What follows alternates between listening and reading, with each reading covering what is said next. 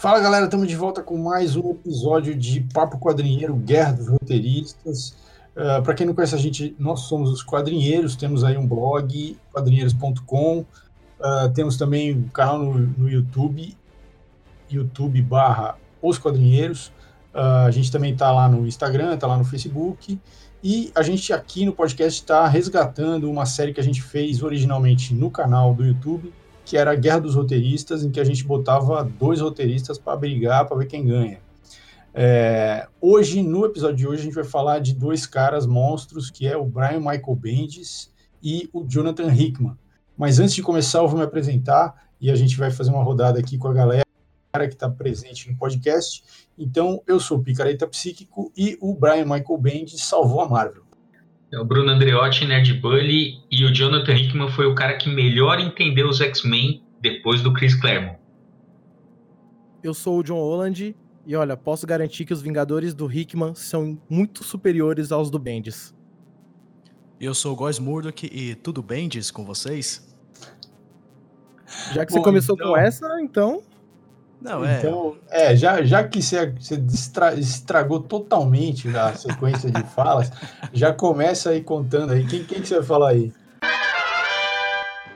Cara, eu vou começar aqui abordando um pouquinho da biografia desse careca maravilhoso que é o Brian Bendis, né, cara? Ele nasceu em 18 de agosto né, de 67, hoje ele tem 52 anos. E assim, ele é um americano, né? Escritor de quadrinhos e tal, ficou muito famoso aí na Marvel, né? E ele também já ganhou cinco Eisners, né? Com histórias autorais e também as histórias da Marvel que ele fez. Ele nasceu em Clifford, Ohio, né? E assim, ele sempre foi um cara que foi rebelde contra uma educação religiosa, mas ele frequentou, né? Ele, esse tipo de educação, né? Na Academia Hebraica de Cleveland, que é uma escola religiosa ortodoxa para meninos, né? E aí o que ocorre? Ele, desde novo, ele gostava dessa parada de histórias em quadrinhos e tudo, né? Então, assim, desde os 13 anos, ele gostava já de fazer quadrinho. Para quem não sabe, além de escrever, o Bendis, ele também desenha, né? E aí ele começou a brincar com algumas histórias. Algumas histórias quando ele tinha 13 anos. E aí ele usava muito personagens da Marvel, né? Que ele gostava bastante. E aí uma que ficou bem famosa, assim, que é o Justiceiro com o Capitão América, né? Ele gostava de pegar os dois e fazer um versos entre ele, criar histórias e tudo. E aí o que acontece? Aos 19 anos, o Bendis, ele já estudava no Instituto de Arte de Cleveland, né? E aí enquanto ele trabalhava, ele também, é, enquanto ele estava estudando, ele trabalhava em uma loja de quadrinhos, né? Inclusive nessa loja ele acabou também vendendo alguns de seus primeiros trabalhos que ele fazia, né? Ele era muito disso, né? Além dele ser escritor, ele desenhando, ele fazia seus trabalhos e vendia assim para revistas e jornais locais, assim, né? Também fazia trabalhos de caricatura e tudo mais. Mas o que acontece? Os trampos do Bendis começaram assim ganhar mais relevância quando ele começou a trabalhar na Caliber Comics, né? Lá por volta de 93, né? 1993. A Caliber, ela era um tipo de editora assim de histórias autorais e que tinha muito essa pegada de histórias investigativas e tudo, né? Porque lá nos Estados Unidos, diferente aqui do Brasil, né, assim, a gente tem a Marvel, tem a DC, mas assim, tem uma porrada de outras editoras que tem trabalhos muito bons, né? E a, a Caliber tava nessa seada aí, né? E assim, lá na Caliber, o Bendis conheceu muitos artistas, né, do meio dos quadrinhos. E aí, as primeiras histórias que ele começou a trabalhar dentro do, da Caliber Comics foi de crime e investigação, né? Que são temas que ele sempre gostou de escrever, né? De tratar. E aí, ele trabalharia em alguns personagens depois na Marvel, nessa né, temática sempre no ar e tudo. E, é, ele, ele, ele é conhecido por fazer é, histórias de crime, né? Ele, é, ele se especializou nisso, sim, e tal. Então é desde o começo ele já fazia esse tipo de trabalho. É, você nota isso muito forte já no, nos primeiros trabalhos dele. E é o que acontece, lá para 96, o Bendis, ele vai para a Image, né? A Image Comics, que é, a, é a casa do, do Spawn, né? O Soldado do Inferno. Ele começou lá na Image Comics, né? Que é uma grande editora de histórias também que rivalizou muito com a Marvel, né? E tudo. E aí ele também deu, na, na Image, o Bendis deu continuidade a alguns trabalhos que ele já fazia na Caliber e começou outros, né? E lá ele ainda ganha mais destaque, né, dentro da Image, escrevendo história como, por exemplo, o Powers, né, que é sobre super-heróis, investigação no ar, é bem interessante. E com, com essa história aí, Powers, ele chegou até a ganhar o Eisner de melhor nova série, né? Foi bem interessante. É, mas só, a... só para pontuar um negócio rapidinho, né? Quem, uh, quem destacou o, o, quem viu o potencial do Bendis na, na Image foi o Todd McFarlane, que antes do Powers ele chamou o, o Bendis para fazer aquele Sam e Twitch, que são dois personagens coadjuvantes, né, do, do Spawn. O Bendis fez 20 edições desses coadjuvantes e depois ele também pegou um spin-off do Spawn que chama Hell Spawn e foi a partir desses dois trabalhos, né, que já, já na onda do sucesso do, do Spawn que ele começou a ganhar um pouco mais de destaque, aí liberdade para fazer o Powers também, que inclusive, não sei se vocês lembram, virou série, né, produzida pela Sony, teve duas temporadas, inclusive. É, de 2015 essa série, foi mesmo. É verdade, então.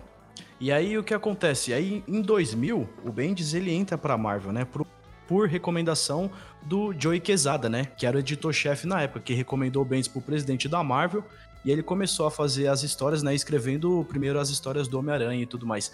E é interessante porque na, na juventude dele, lá quando, quando ele tinha seus 19 e pouquinho e tal, ele tentou, né, para algumas editoras e tudo, só que não deu certo. E aí, finalmente, nos anos 2000, ele entra pra Marvel, né? Uma grande editora aí que vai se desenvolvendo. Bom, então, que nem é, é isso que você está falando que ele entrou na Marvel, ele entrou para fazer aquela linha Ultimate, né? Ele fazia o, o Homem-Aranha da linha Ultimate, que foi um sucesso total, assim, porque foi uma, uma uma releitura, é como se começasse do zero o personagem, só que nos anos 2000, e aquilo, assim, teve um, uma aceitação muito grande do público. Sim, exatamente. E outra coisa também, o, o, o Bendis, ele escreveu Alias, né? Que conta a história da Jessica Jones, que ganhou série e tudo mais, né? Essa história ficou muito emblemática dentro da Marvel, né? É, e ele também escreveu Demolidor ali, junto, um pouco junto, na época que ele estava fazendo Elias. Mas ele fez muita coisa na Marvel, né? Ele escreveu os Vingadores, ele reformulou todos os Vingadores. Uh, e, e, assim, foi, ele foi fazer, ele foi, inclusive os X-Men, ele, ele fez coisas, né? Ele foi, na verdade, avançando uh, uh, várias, vários grupos de heróis da Marvel por causa de uma questão lá que tinha de, que a Marvel tinha vendido os direitos do Homem-Aranha, dos X-Men e tal. Então, eles estavam precisando renovar um pouco o que eles estavam produzindo em quadrinhos, porque eles estavam o quadrinho estava muito travado uh, por causa dos direitos que eles tinham vendido e aí eles pegaram e viraram a mesa, assim, pegaram os personagens que eles não tinham vendido e jogaram para frente, uh, ah, para a linha de frente da editora e foi o Bendis que fez esse processo todo, assim, de catar todos esses personagens e, e trazer para primeiro plano. Né?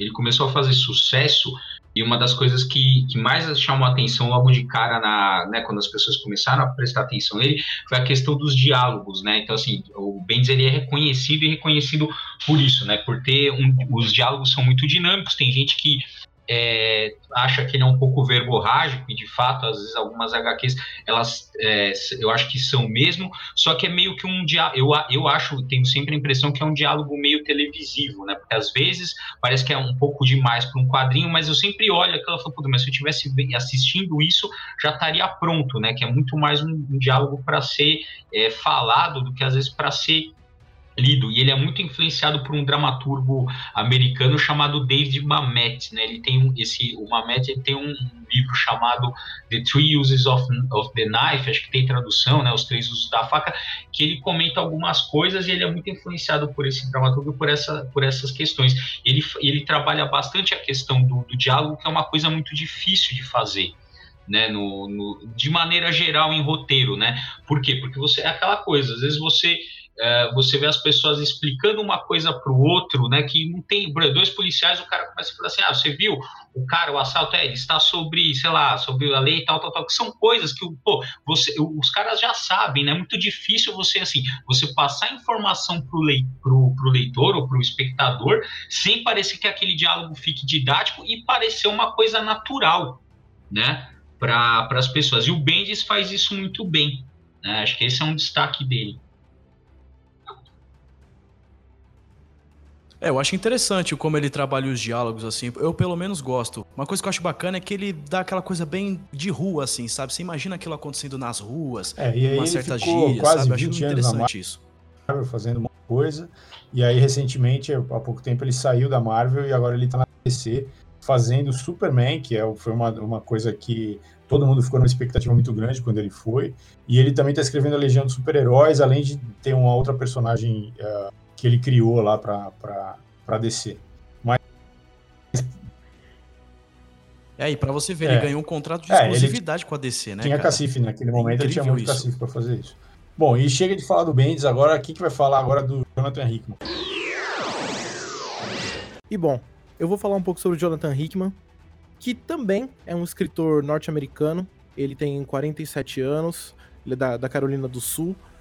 E, cara, o- a trajetória dele eu considero uma, uma coisa meio de guerra, sabe? Até. Porque ele demorou um pouco pra entrar nas, nas histórias em quadrinhos.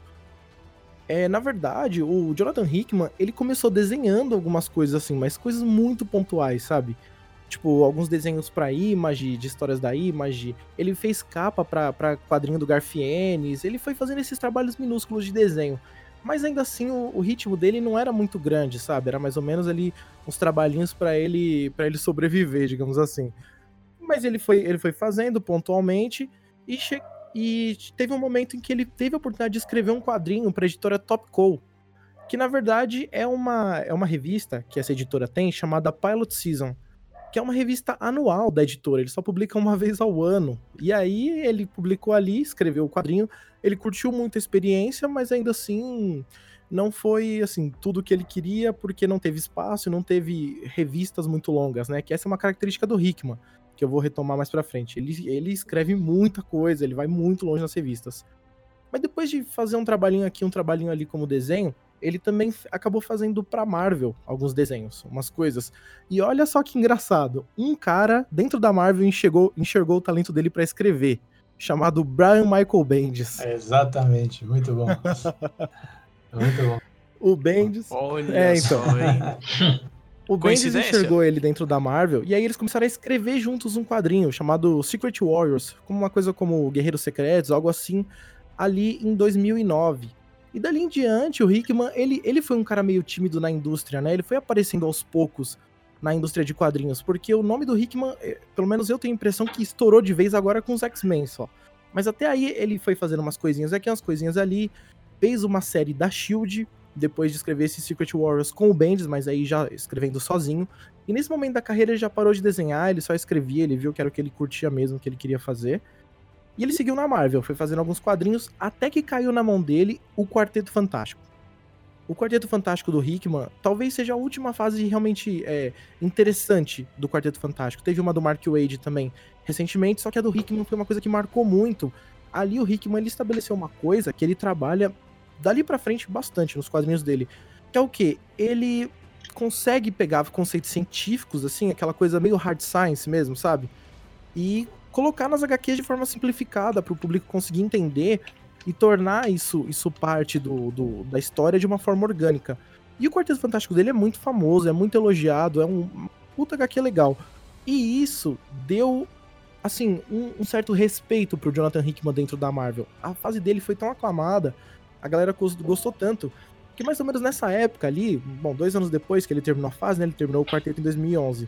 Ali em 2013, a Marvel começou aquela iniciativa do Marvel Now, que era uma reformulação, tanto, digamos, visual, estética, né?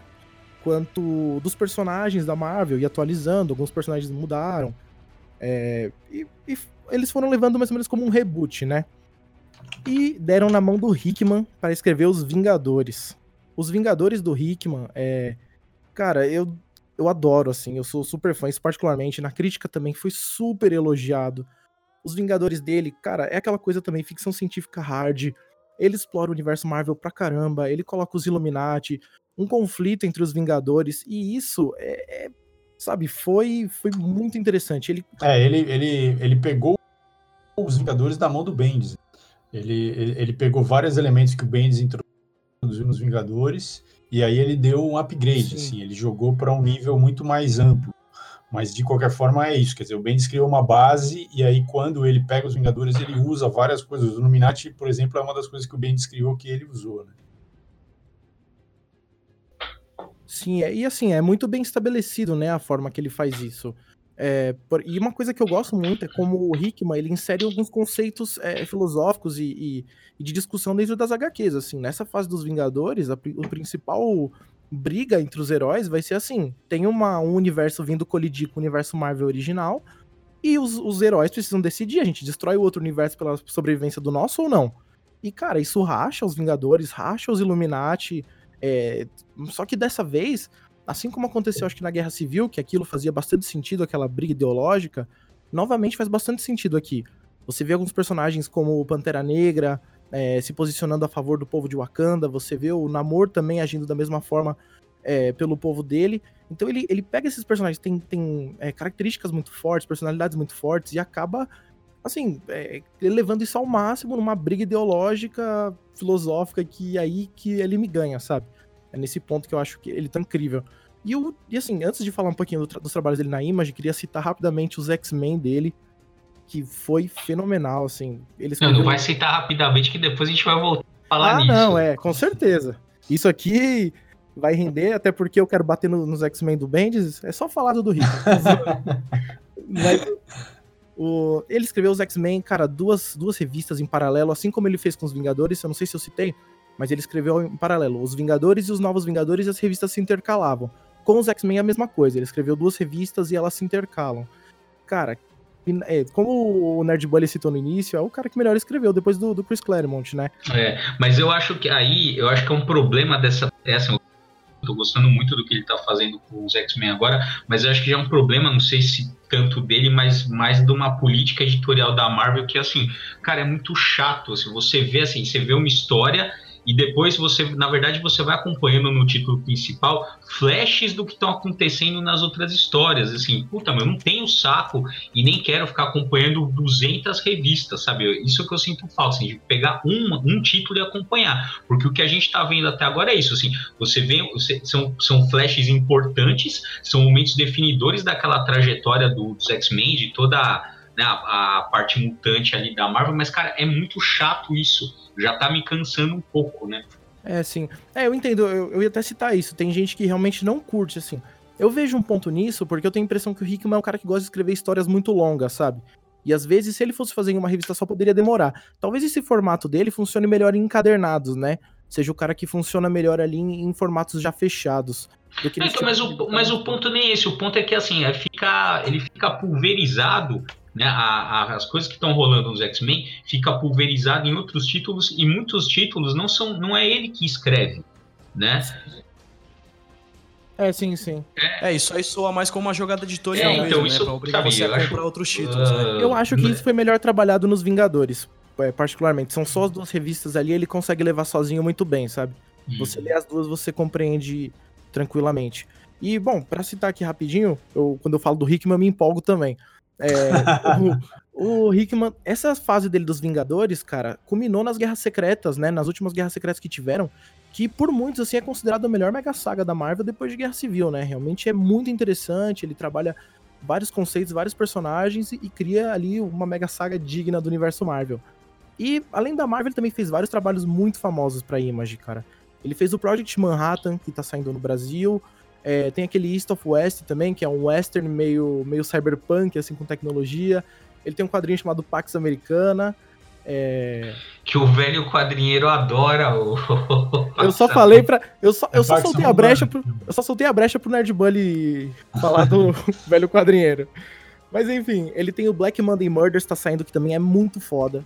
E, enfim, depois, quando eu puder voltar aqui, eu vou falar mais sobre esses detalhes do Hickman, que é um dos escritores favoritos e leia Hickman, porque o cara é sensacional.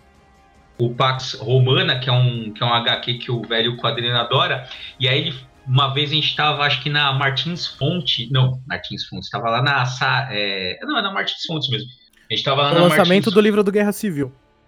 É, que perguntaram qual que era o melhor quadrinho, né? Da, que ele achava, o melhor quadrinho de sempre. Ele, ele disse que era esse, aí eu fiquei curioso, falei, não, você me empresta né? Que eu, aí o cara me emprestou. Eu não lembro agora quem que escreve o prefácio, mas no prefácio, cara, eu não lembro quem que escreve, mas diz que é que é, coloca o Hickman como se fosse o novo Alan Moore. Né? Ah, e aí, desse jeito, assim, o Hickman é o novo Alan Moore tal. E na hora que eu li o prefácio, eu falei, puta, cara, deve ser. Pô, isso aqui vai ser foda. E eu li e falei, mano, o que, que, que, é isso? Eu não achei nada demais. Ainda mais depois, depois que você lê, pô, veja, o cara lá, o velho cara falou, olha, o melhor HQ que eu li. Eu falei, pô, deve ser um HQ foda. Você abre pra ler o prefácio, o cara fala, é o novo Alan Moore. Fala, pô, agora vai ser foda pra caralho. agora vai. É, muita, muita expectativa.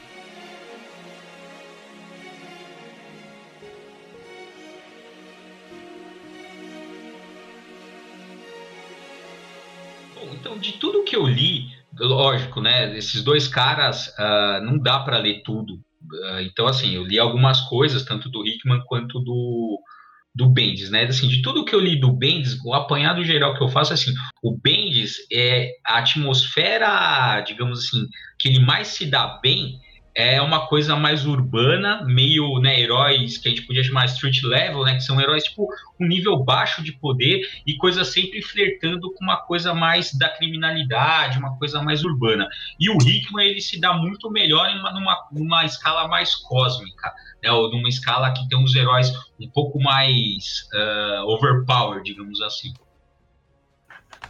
É, eu sinto a mesma coisa, assim. Eu tenho, eu tenho um problema, mais ou menos, com o Bendis, assim. Eu gosto Acho que a única coisa do Bendis que eu realmente gosto muito demais é o Demolidor dele. O Elias também eu gosto bastante.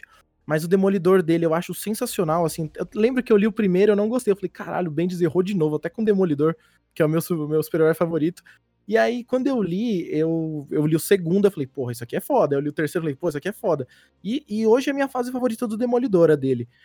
Mas assim, eu tenho muito problema, por exemplo, os Vingadores dele com essas revistas. Não que elas são ruins, elas são boas histórias mas é que não me prende porque eu não sei, às vezes elas me parecem um pouco vazias, sabe? É, pode ser até uma, uma visão pessoal minha, mas eu tenho a impressão que as histórias dele muitas vezes são muito vazias, é, muitas vezes é aquela coisa do herói que vai pegar o bandido, o vilão, aquela coisa já muito tradicional, que talvez eu já esteja meio esgotado de ler. O, o Bendis ele faz isso bem.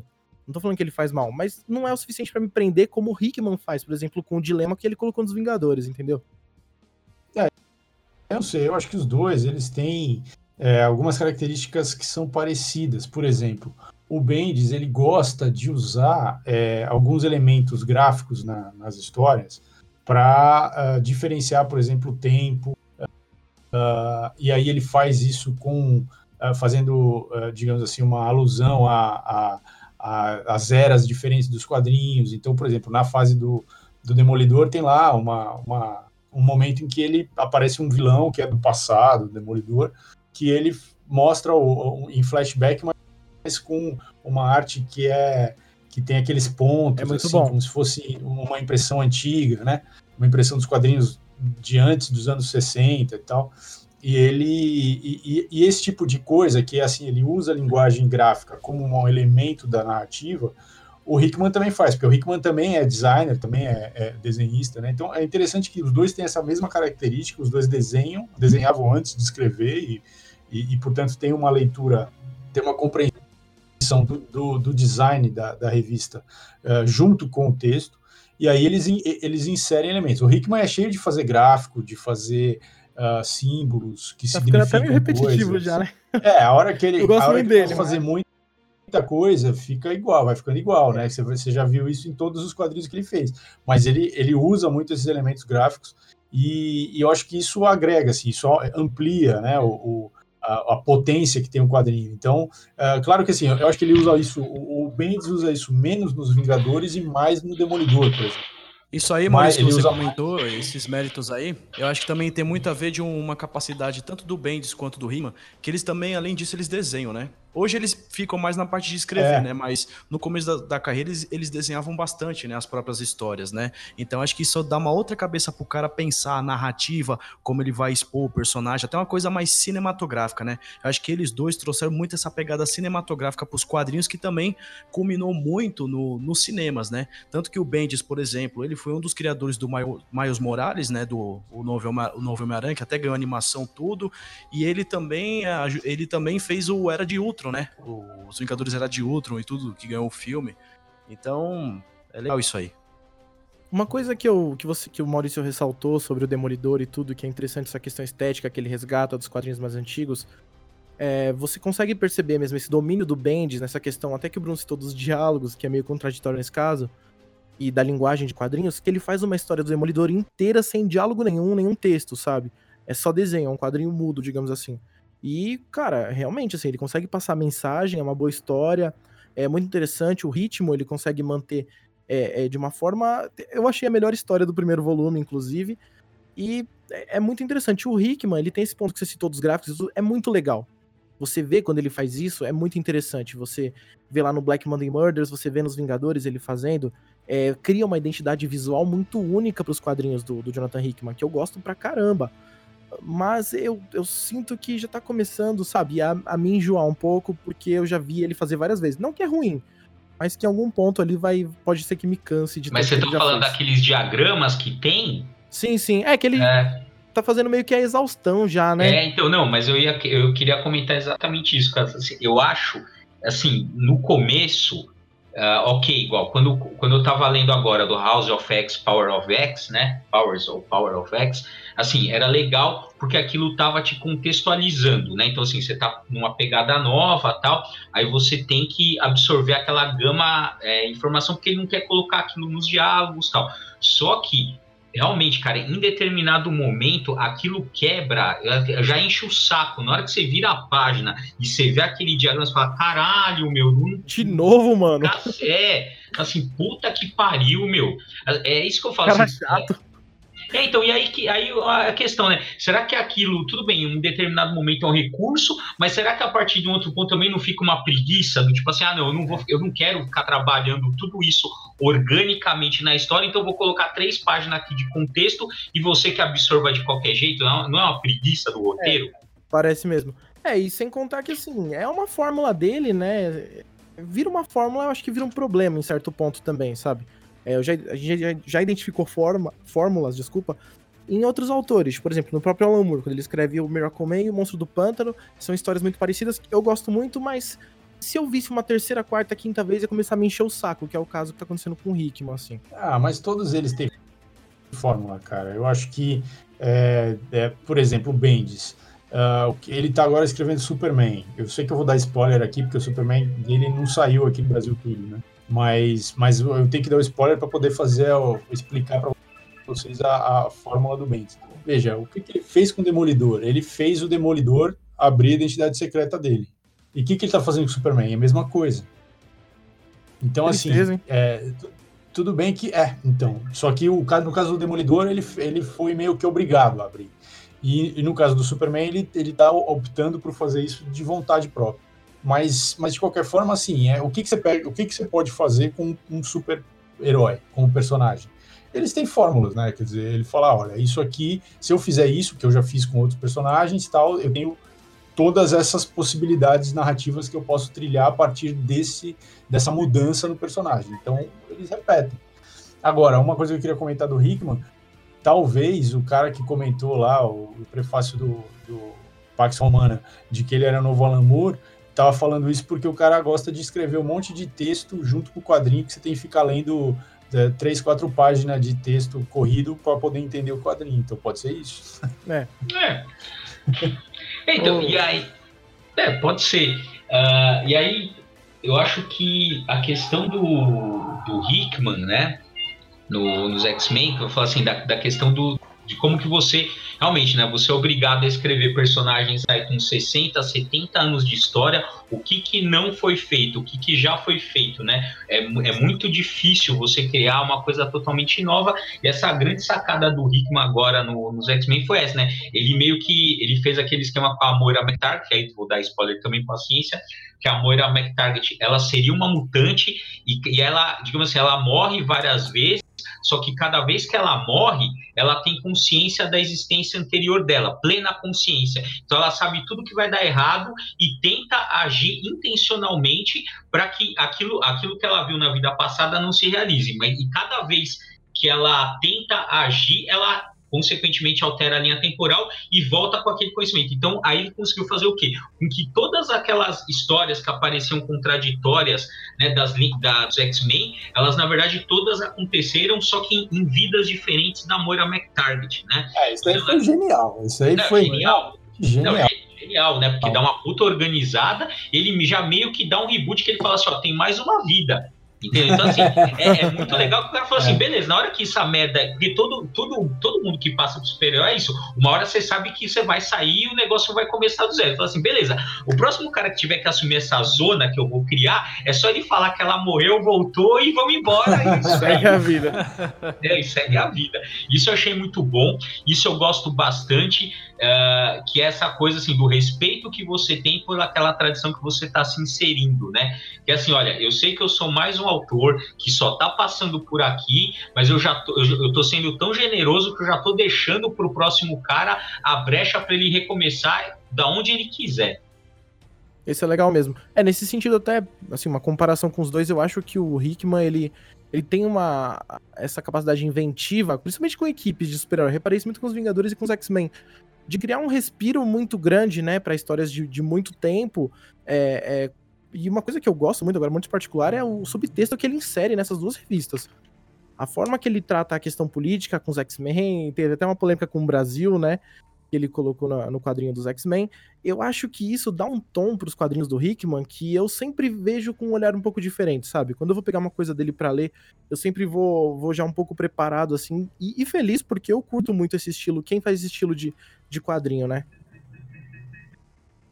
É, o Hickman gosta de trabalhar temas complexos, né? Ele, ele gosta de cenários bastante complexos e temas bastante densos, e ele coloca várias coisas. Aquele Black Monday Murders é muito bom. É, é, é, ele, ele pega várias coisas de economia, de teoria da conspiração ligada à questão econômica, uh, história da, das crises, do capitalismo. Ele vai, ele vai pegando várias camadas de coisas reais da história, de teorias da conspiração que obviamente não são reais, mas que são uh, coisas que existem no mundo real, né? São, são uh, fantasias que existem no mundo real, que as pessoas falam e ele vai introduzindo tudo aquilo na história e vai dando coerência para a história, assim. Uh, ainda que a, que a história ande a partir de coisas bem banais, como um assassinato, e aí tem um detetive que vai investigar o assassinato e tal, então você, é, você segue a história por uma, por uma coisa bem comum, assim, bem pequena, mas ele vai colocando essas várias camadas que eu gosto muito também. Eu acho que o trabalho dele é muito, muito rico nesse sentido. Né? Sim. É, e até nesse sentido que você citou, Maurício, dele gostar, né, de fazer conceitos mais complexos, com, com muita coisa envolvida dentro da história, é que nos X-Men, como o Bruno citou, eu também senti um pouco de problema. Mas quando ele trabalha isso no Vingador, nos Vingadores em duas revistas paralelas, cara, eu o sentimento que me passou foi que foi necessário ele escrever duas revistas naquela história, entendeu? Aconteceu tanta coisa, ele emaranhou tanto a história que depois para desenrolar, para chegar nas guerras secretas, ele precisava de muitos números de quadrinho. E se você fosse deixar, sei lá, ah, Rick, mas escreve só uma revista dos Vingadores. Cara, o que tomou, tipo, 3, 4 anos ia levar 8 anos, entendeu? para ele produzir. É. É muita coisa. Com certeza. Não, eu acho que ele. Que ele uh, e também, assim, também a confiança dos caras de dar para um material, quer dizer, de, os Vingadores naquele momento, por exemplo, eles tinham chegado num, num ápice. Tanto porque tinha, já tinha os filmes, Uh, o Bendis tinha, né, tinha trabalhado eles durante alguns anos e já, né? já tinha começado os filmes. Então, assim, eles realmente estavam uh, num, num, nível. E aí os caras deram para ele, deram um projeto que tinha duas revistas em paralelo. Claro, veja, é, quem é o editor que não vai querer um cara que propõe a fazer duas revistas em paralelo, que ele vai escrever as duas e que elas vão cruzar Sim. e que o consumidor vai ter que comprar as duas revistas. E depois uma mega saga, hein? Então, depois uma mega saga só para fechar o pacote inteiro. Então, ó, qualquer editor vai o cara é um. Né? óbvio. É, então, mas de qualquer forma, é, é um trabalho, assim, é, é, interessante a confiança que os caras deram, né, para ele e como ele, é, ele entrega mesmo. Ele é mas bom, é, a gente tá aqui falando só do Hickman, né? Coitado do Bendis também. Apesar de, eu, fala, fala de eu não ser um grande fã do, do Brian Michael Bendis, cara, eu preciso reconhecer que a forma que ele trabalha histórias urbanas e de máfia, assim, ele interligou. É que assim, é esse universo da Netflix praticamente foi ali cunhado com a ajuda dele, né? Porque exatamente, Bendis... exatamente. Das séries, né? Das séries Sim, do, da série de TV. Pô, das quatro séries. É porque é. tem uma cara muito urbana nessas séries aí que saiu na Netflix, né? Sim, você vê o Elias que ele criou, ele, ó, o Bendis ele fez uma coisa que é muito difícil nos últimos anos. Ele criou um personagem, inseriu na Marvel, um personagem que fez sucesso, ganhou uma série recente, assim, ele conseguiu inserir naquele universo um personagem novo.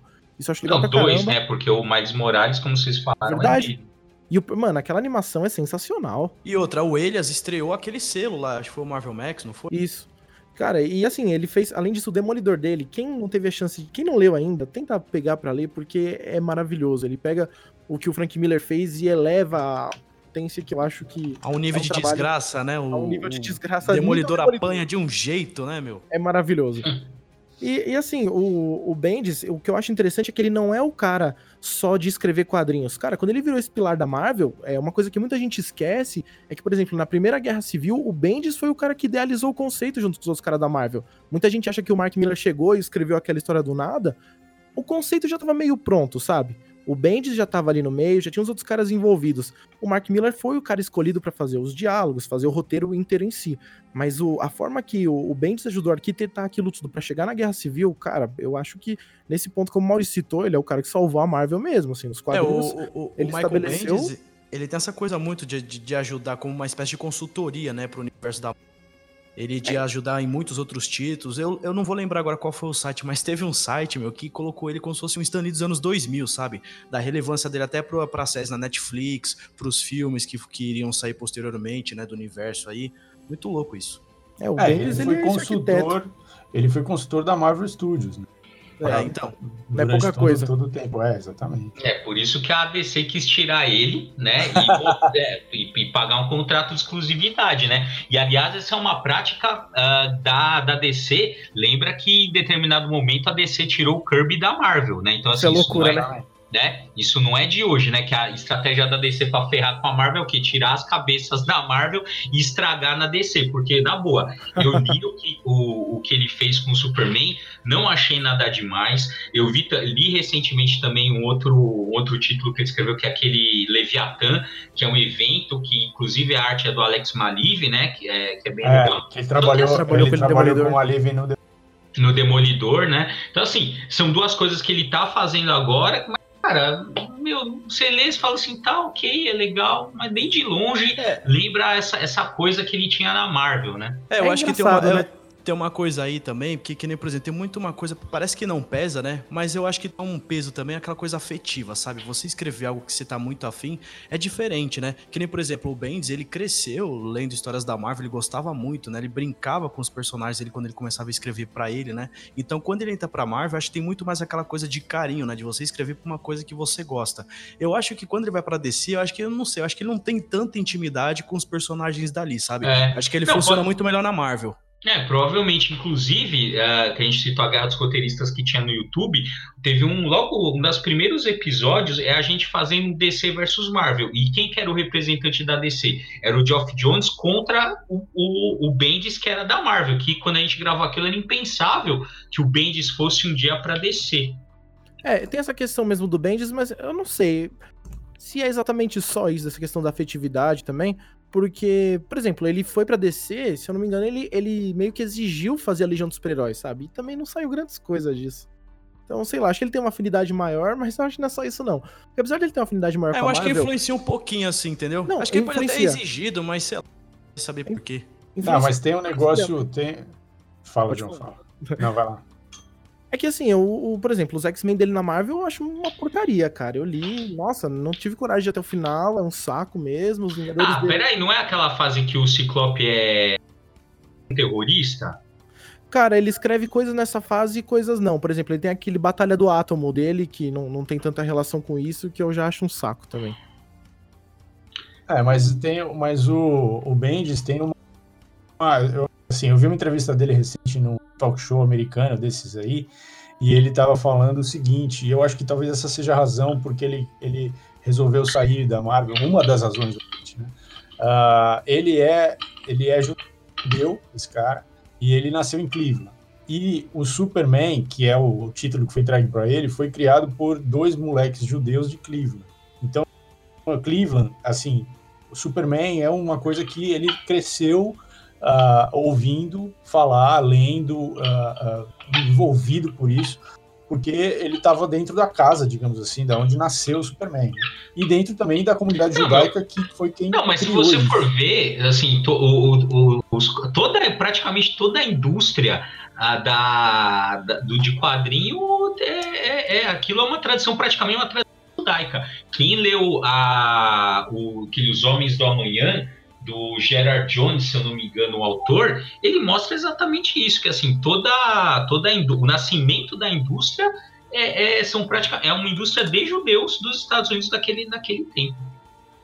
É, e assim, o Bendis ainda tá recente na DC, né? Foi anunciado que ele ia entrar no final de 2017, ele começou a trampar em 2018, Acho que ainda tem muita coisa ainda pra ele mostrar, né? Porque você Tem, pega a Marvel ele mais de 15 estragar anos. né? bastante coisa. É, não, ainda tem muita coisa. Puta, Bruno. É, velho, tomara que coloque ele no Batman, Bruno, aí você, você vai ficar feliz, né? Mas se for seguir a lógica, se for seguir a lógica, a próxima aquisição vai ser o Hickman.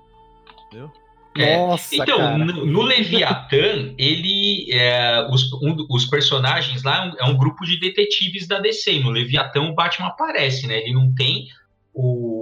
Não tem nenhum título, eu acho que não tem, a última vez que eu vi não tinha nenhum título com o Batman, mas olha, apesar disso, eu acho que o, que o Bates ia se dar muito bem escrevendo o Batman, cara. Porque ele, é, ele tem essa pegada de ser um herói né, De urbano, detetive, né? de detetive coisas, é. e tal. De repente, né?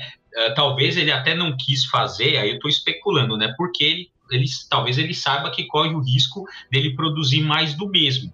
Né? E aí, talvez por isso a preferência dele em trabalhar com a, com a Legião, por exemplo, que até agora ele pegou essa história, aparece o Batman, né? aparece o Questão também, vários, vários detetives e tal, mas não é o título próprio, que eu acho que ia ser uma coisa muito mais legal dar o título, depois agora que o Tobin saiu, dar o, dar o título pro, pro Bates do que pro, pro. Esqueci o nome agora, sempre esqueço. Do, do cara que tá com o título do Batman, que pra mim é um roteirista. Ah, o Zack Não. Snyder, né? Não, mas é. Não, não, não é o Snyder. É o... Acho que é o James Tynion quarto, né? Uma coisa Isso, assim. esse tá. mesmo. Sim, Esse sim. mesmo. Mas eu queria só comentar uma coisa rapidinho, é que, Bruno, na verdade não, você sabe que ele ia estragar, você tá em negação porque você ama muito o Batman, mas ele ia estragar, fica sossegado. Bom, Bom, então quem ganha que- nessa disputa? É, ô Maurício, volta aí, fala também outros que eu, eu te cortei, aí pergunta quem ganha, a gente dá nossas opiniões e encerra. Tá. Bom, então e aí, quem ganha nessa disputa? Brian Michael Bendis versus Jonathan Hickman. Olha, eu acho, pra mim é um, é um. Eu daria um empate técnico com uma leve. Vai em cima do Talvez, muro. talvez o Hickman ganhasse por uns décimos ali. Mais? Quem dá mais? Quem dá mais? Jonathan Hickman, sem dúvida, né, cara? Jonathan Hickman, porra. Eu gosto. O Trabalhador do Bendis é meu favorito, mas pelo amor de Deus, uma, duas revistas não vai salvar um roteirista, não. É Jonathan Hickman e acabou. Caramba, mano. Eu fico com o Bendis, assim, né, além dos trabalhos dele que ele fez na Marvel, tem muita coisa autoral, assim, lá nos anos 90 que ele fez, assim, que são bem legais também. Não deu pra falar de tudo, né, aqui, mas fica a recomendação aí também, eu fico com o Bendis. Black Monday Murders pra você, viu, Góis? Yeah! Obrigado, compre e dá um pra mim. Você é um quadrinheiro, você com certeza tem renda pra isso. Não, eu não, lhe vai garanto. dar pra mim. Ó, eu vou ficar com o Bendis também, porque eu, eu nos anos 90 eu praticamente parei de ler quadrinho de super-herói. ah, porque tinha enchido o saco, eu tava lendo outras coisas, quadrinho da Vertigo, e eu voltei a ler quadrinho de super-herói nos anos 2000 por causa do Bendis. Adorei as coisas que ele fez. ah, e voltei a ler mais quadrinhos de super-herói e não parei depois disso. Então, porque ele me resgatou para o mundo dos super-heróis, eu vou votar no Bendis. Acho que é justo, né, o empate. Mesmo eu aqui um pouco extremista, mas eu acho que é justo. Muito bem, muito bem. Bom, então é isso, galera. Ficamos por aqui com esse podcast, essa disputa magistral entre Michael Bendis e Jonathan Hickman. E voltaremos no próximo com alguma outra disputa muito incrível.